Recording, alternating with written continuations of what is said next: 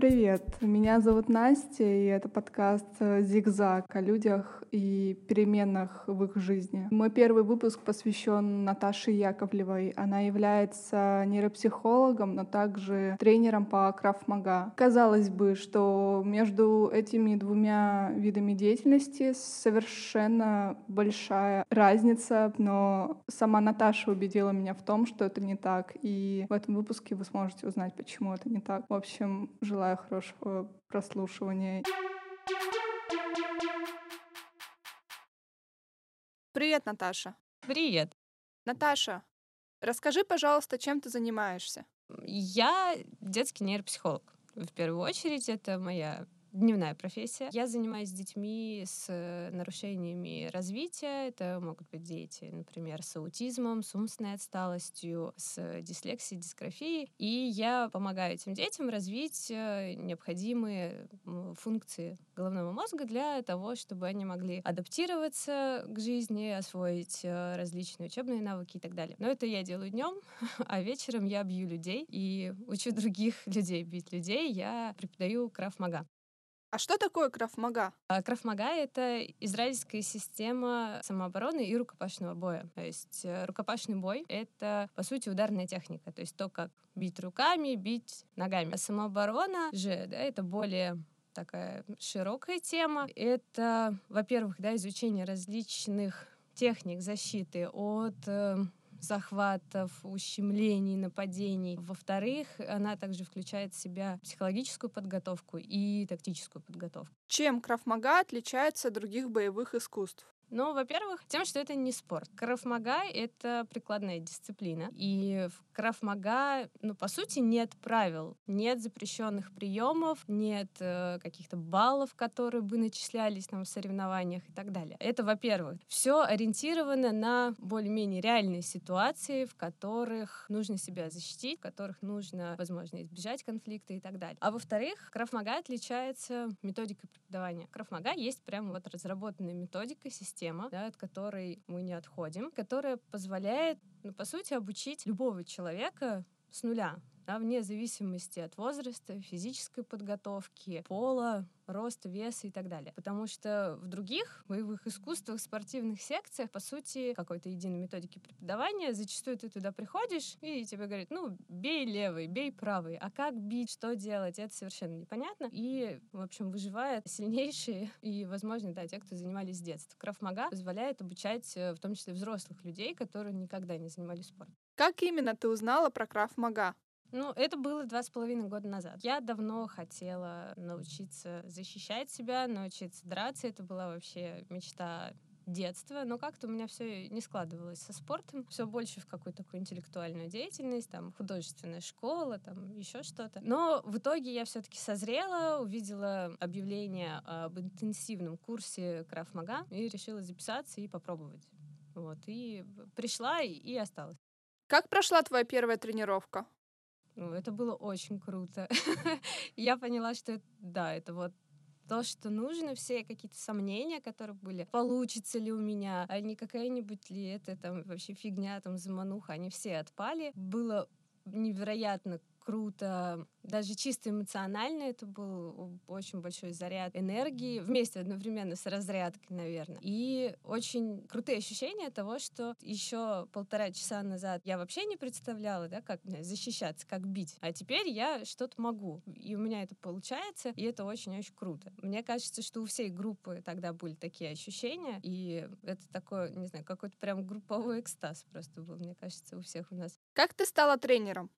Это произошло достаточно просто. Ко мне подошла Лия, Лия Панцелашвили. Это руководительница нашего женского направления Крафмага, и она моя инструкторка. Она однажды после тренировки пригласила меня поговорить и спросила, Наташа, хочешь стать инструктором? Я сказала, да, хочу. Вот так вот я и решила стать инструктором. Конечно, было беспокойство, насколько получится, но мы с Ли договорились в таком, в общем, очень щадящем режиме вхождения, то, что я поначалу я вела одну тренировку в неделю, не очень большая нагрузка, чтобы адаптироваться, понять, сколько я еще могу взять. Только после этого стали потихоньку добавлять. Можешь, пожалуйста, рассказать, что нужно для того, чтобы стать тренером? Ну, во-первых, нужно начать заниматься крафмага.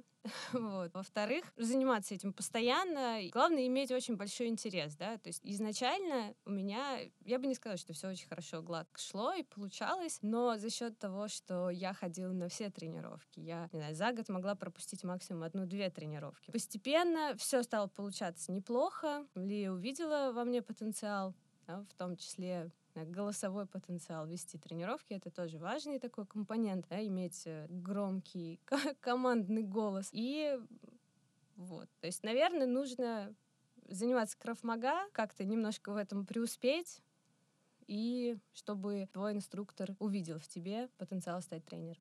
Расскажи про свое первое занятие в роли тренера. Моя первая тренировка вообще прошла достаточно спонтанно. Летом я начала преподавать э, этой осенью. Летом я много тренировалась э, тренировать, ходила с Ли на тренировки, проводила их частично, проводила разминку, кусочек основной части и так далее. Один раз я уже ехала на тренировку, и тут мне звонит Лия, и оказалось, что она заболела, и она вообще, ей очень там плохо, она никак не может выйти из дома. Она меня спросила, готова ли я провести тренировку или ее отменить. Ну, и я решила, что я готова. Это была, в принципе, тема, которую я хорошо знала, которую сама несколько раз проводила, плюс Лия там дала мне подробный конспект тренировки, как что делать. И да, я волновалась, но в целом все прошло очень успешно. И многие тоже сомнения, получится ли, они ушли, потому что это было прям очень круто. Может быть, до Крафмага у тебя были совсем другие привычки и взгляды на жизнь. Что у тебя поменялось после того, как ты начала заниматься Крафмага?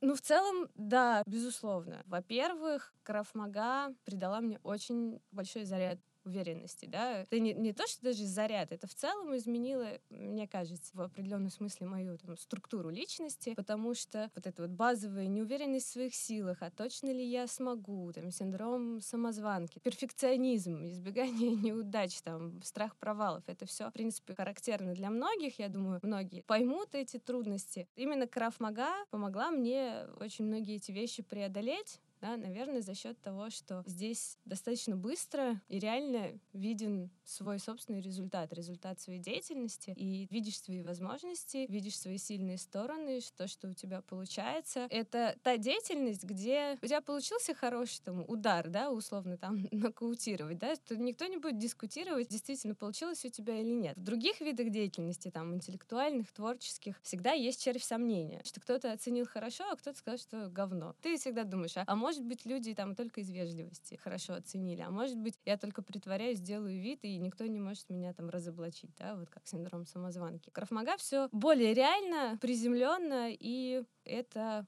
дает возможность более объективно себя оценить и увидеть свои силы, восстановить свою там, связь со своей агрессией, увидеть свои личные границы, научиться их защищать. И, конечно, это очень сильно влияет на общий да, образ жизни, на привычки, даже просто на повседневное общение с другими людьми. Помимо тренера ты работаешь нейропсихологом.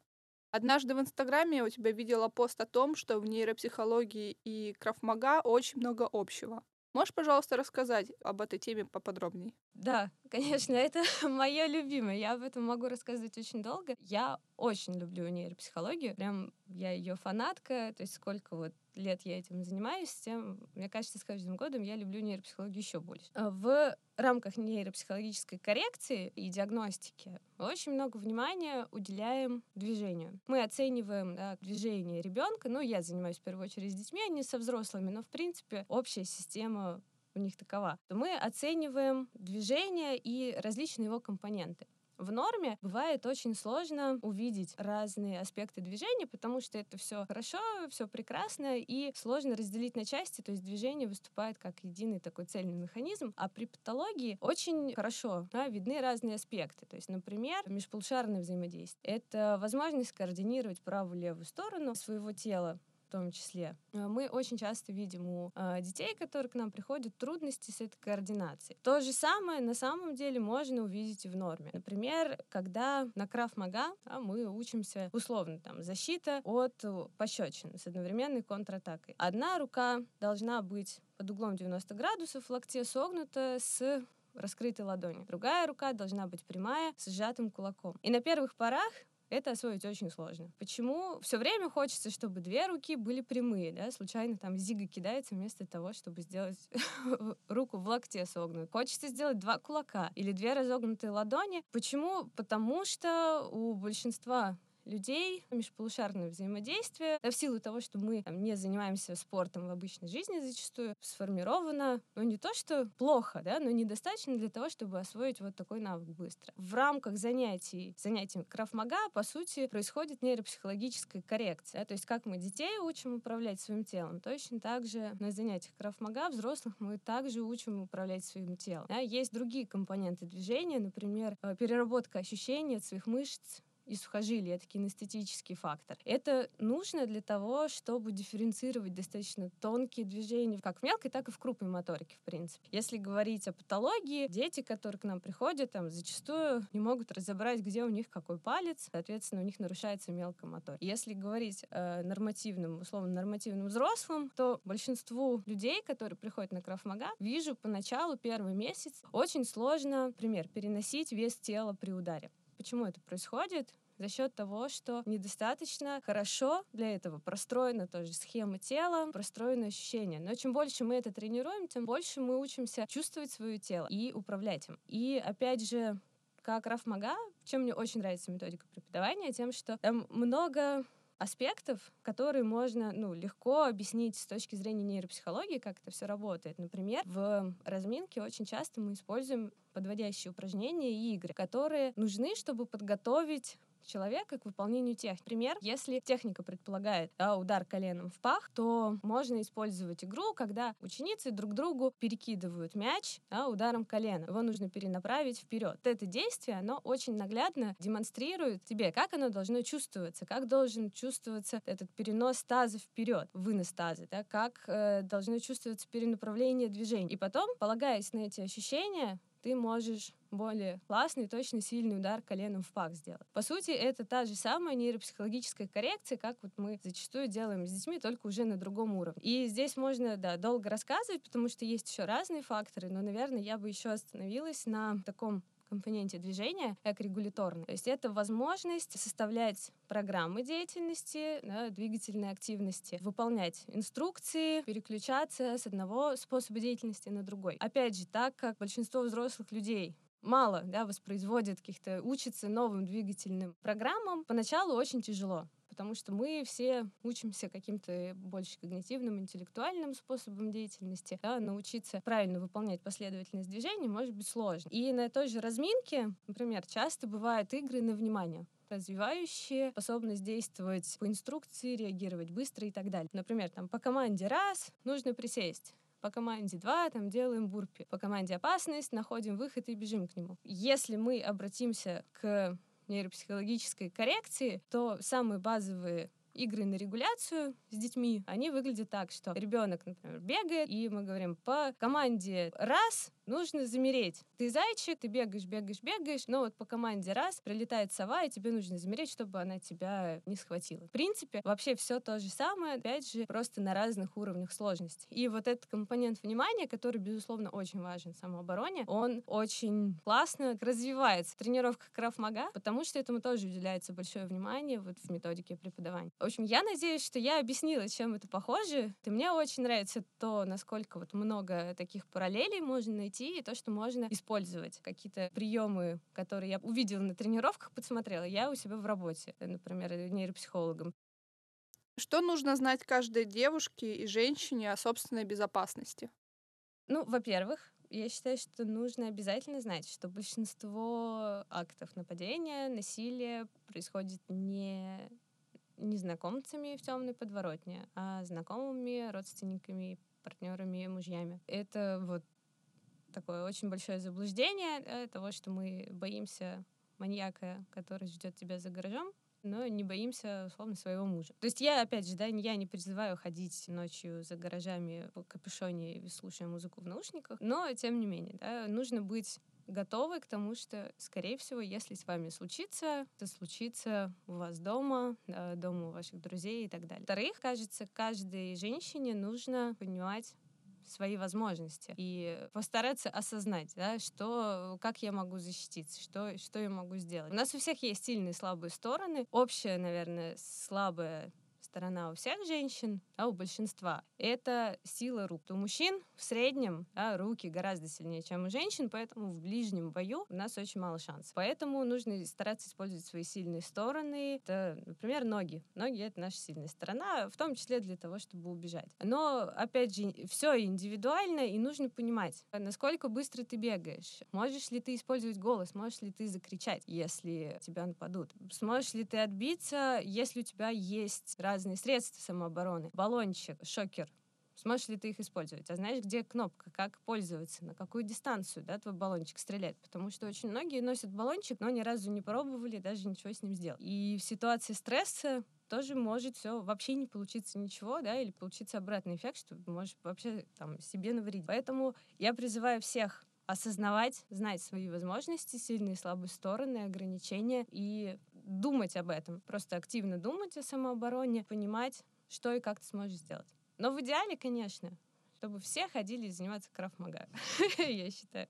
Я хочу задать спорный вопрос, но как не попасть в тюрьму, когда ты применяешь самооборону? В России, я думаю, никак. Ответ на этот вопрос. Я не юристка, то есть у меня тут нет какой-то суперкомпетенции, но в целом, что я знаю, что я могу пересказать, в том числе со слов Алены Поповой, чье выступление на эту тему я слушала. Если с вами произошла такая ситуация, что вы от кого-то отбились, и вы, неважно, да, там, вы убили агрессора, там, нанесли ему какие-то травмы, неважно, что, самое главное, как можно быстрее связаться с адвокатом, и без адвоката не давать никаких показаний в полиции. Даже если полицейские говорят, что мы твои друзья, и мы сейчас тебе поможем, и там, мы его посадим, и все такое, все равно без адвоката не давать никаких показаний, ничего не подписывать, просто ссылаться на состояние шока, да, что вы ничего не соображаете. Потому что если вы не знаете да, всех особенностей вот этих процедур, то очень легко налажать. Система да, защиты жертв у нас работает не очень, как мы все знаем, да, что очень много случаев, когда все равно, несмотря на то, что совершенно было там адекватные ответные действия, дают уголовный срок. Да, может быть, вам повезет, и если будет там шумиха, то вас там, не знаю, отпустят по амнистии, да, или дадут год условно. Но мне кажется, что выйти из этого условно без срока очень-очень сложно. То есть мы еще часто говорим об адекватности ответа. И у нас в нашей системе юридической, да, насколько, опять же, я себе это все представляю, тоже есть такая тема о необходимой самообороне, что если если на вас нападают с голыми руками, а вы защищаетесь ножом, то это превышение необходимой самообороны. Но почему-то никто не учитывает, что, например, тебе было 50 килограммов, да, а в агрессоре 110, и он тебя хотел задушить на полу. И еще секунду, и все, ты бы отключилась, он бы делал с тобой все, что хотел. И, по сути, это была совершенно необходимая мера, да, использовать нож, но это никого не интересует в целом, да, кроме других женщин, да, которые тебя понимают. Поэтому, да, самое, самое главное — это оценивать ситуацию, ситуацию, понимать, что, может быть, да, там будет уголовный срок, но это все равно лучше, чем умереть, понимать, чем вы готовы пожертвовать, да, то есть своей жизнью, наверное, жертвовать не стоит, а вот телефоном или кошельком пожертвовать можно, его можно отдать, Тут вопрос, да, с изнасилованием тоже очень спорный, да, насколько вы готовы здесь сражаться насмерть, оценивать ситуацию. В общем, это такой тяжелый разговор. Но в целом самое главное — это как можно быстрее связаться с адвокатом и все делать через адвоката. Наташа, хочу сказать тебе большое спасибо за то, что ты пришла и поговорила со мной. Я желаю тебе успехов. Все, спасибо, что позвала. Мне было очень приятно, да, рассказать.